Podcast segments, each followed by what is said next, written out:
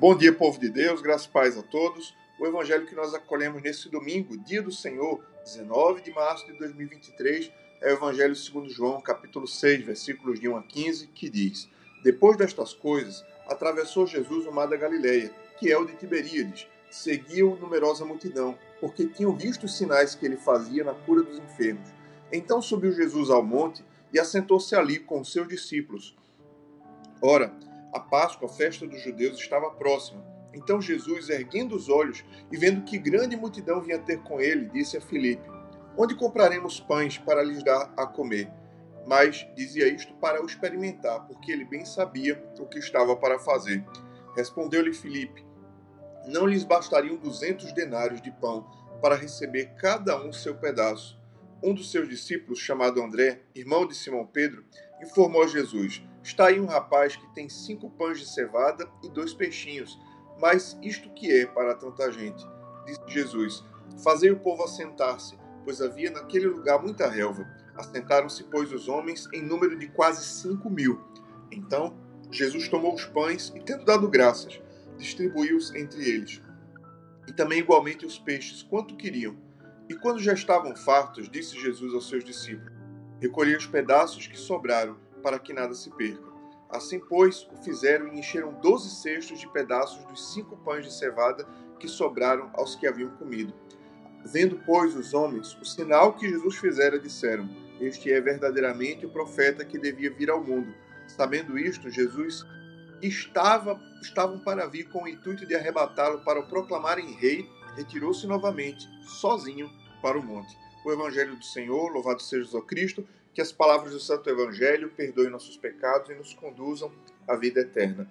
Queridos irmãos, o Evangelho com o qual nós iniciamos essa semana, esse quarto domingo do tempo da Quaresma, nos fala sobre uma tensão entre a providência divina nas coisas terrenas e nas coisas eternas e espirituais. Aqui nós vemos uma preocupação de nosso Senhor Jesus Cristo com o alimento físico de uma grande multidão que o seguia para ouvir a palavra de Deus. E então, aqui nós aprendemos uma primeira grande lição: é que, por mais que o objetivo maior de Deus, ao nos criar e nos conceder todas as graças, o objetivo maior de Deus é, é nos levar para a eternidade, é que nós possamos ir ao céu, mesmo que para isso nós temos de passar por sofrimento nesse mundo. Deus não nos poupará de sofrimentos que serão bons para a nossa alma para nos levar ao céu. Por outro lado, também não podemos pensar que a providência divina simplesmente está desconectada da nossa realidade. Afinal de contas, o próprio Cristo nos ensinou a orar, dizendo: O pão nosso de cada dia dá-nos hoje. A nossa relação com Deus, sim, deve contemplar a providência divina sobre as coisas materiais. Nós devemos pedir e nós devemos não só pedir, mas esperar a intervenção divina sobre as nossas realidades materiais e temporais. Sim, Jesus se preocupa com a fome do seu povo. Jesus se preocupa com as necessidades físicas e materiais do seu povo, ao ponto de realizar tal milagre. Hoje, no meio da nossa jornada, peçamos ao Senhor: olha, ó Pai, para minha vida, para minha casa, com a tua providência e dá-me o pão de cada dia.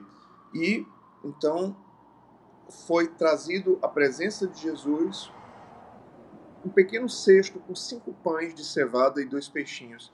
E então logo se disse: Mas que é isso para tanta gente? Eis o tamanho do problema: mais de cinco mil pessoas famintas e um cestinho de cinco pães e dois peixinhos tudo pequeno e tudo absolutamente insuficiente. Mas eis aqui a matéria-prima do milagre, a entrega. Aquela criança, aquele jovem que nós não sabemos, cujo nome nós não sabemos, entregou a Cristo o, o que era pouco, o que era insuficiente. E aquela insuficiência foi suprida pela providência de Deus. A matéria-prima do milagre é sempre a entrega generosa do nosso coração. Deus não precisa dos nossos meios, Deus tem os meios. Mas o que Deus quer é a entrega generosa do nosso coração. Por isso que todos os milagres que acontecem, que foram feitos por nosso Senhor, e ainda hoje, todos os milagres que acontecem, sempre pedem ao homem uma entrega. Sempre pedem ao homem um pequeno sacrifício. ainda que esse objeto que é sacrificado seja insuficiente para resolver o problema, mas a matéria-prima do milagre sempre é a entrega generosa e confiante do nosso coração que tem fé. E então, daqueles cinco pães e dois peixinhos, toda a multidão foi alimentada, ao ponto de sobrar alimento. E, tendo visto esse grande milagre, todos quiseram proclamar Jesus Rei. E Jesus se retirou. Eis aqui a tensão entre os bens terrenos e os bens celestiais. Jesus não, não veio para ser um rei humano que haveria de colocar pão na mesa, de acabar com a fome no mundo, ou, ou de libertar o povo de Israel contra o poder do Império Romano. Mas Jesus veio estabelecer um reino que supera este mundo, o reino eterno, o reino celestial. Que possamos, meditando esse evangelho, meditar em nossa vida a providência divina tanto nas coisas materiais quanto nas coisas espirituais, mas possamos perceber e lembrar que existe uma superioridade das questões espirituais, mas o fato de existir uma superioridade das coisas espirituais não quer dizer que Deus não esteja atento às nossas necessidades materiais. Saiba de uma coisa: Deus quer lhe levar para o céu, mas nesse caminho no qual Ele quer lhe levar para o céu, Ele quer lhe ensinar a confiar na providência dele aqui na terra. Deus abençoe você, Deus abençoe o seu dia. Em nome do Pai, e do Filho e do Espírito Santo. Amém.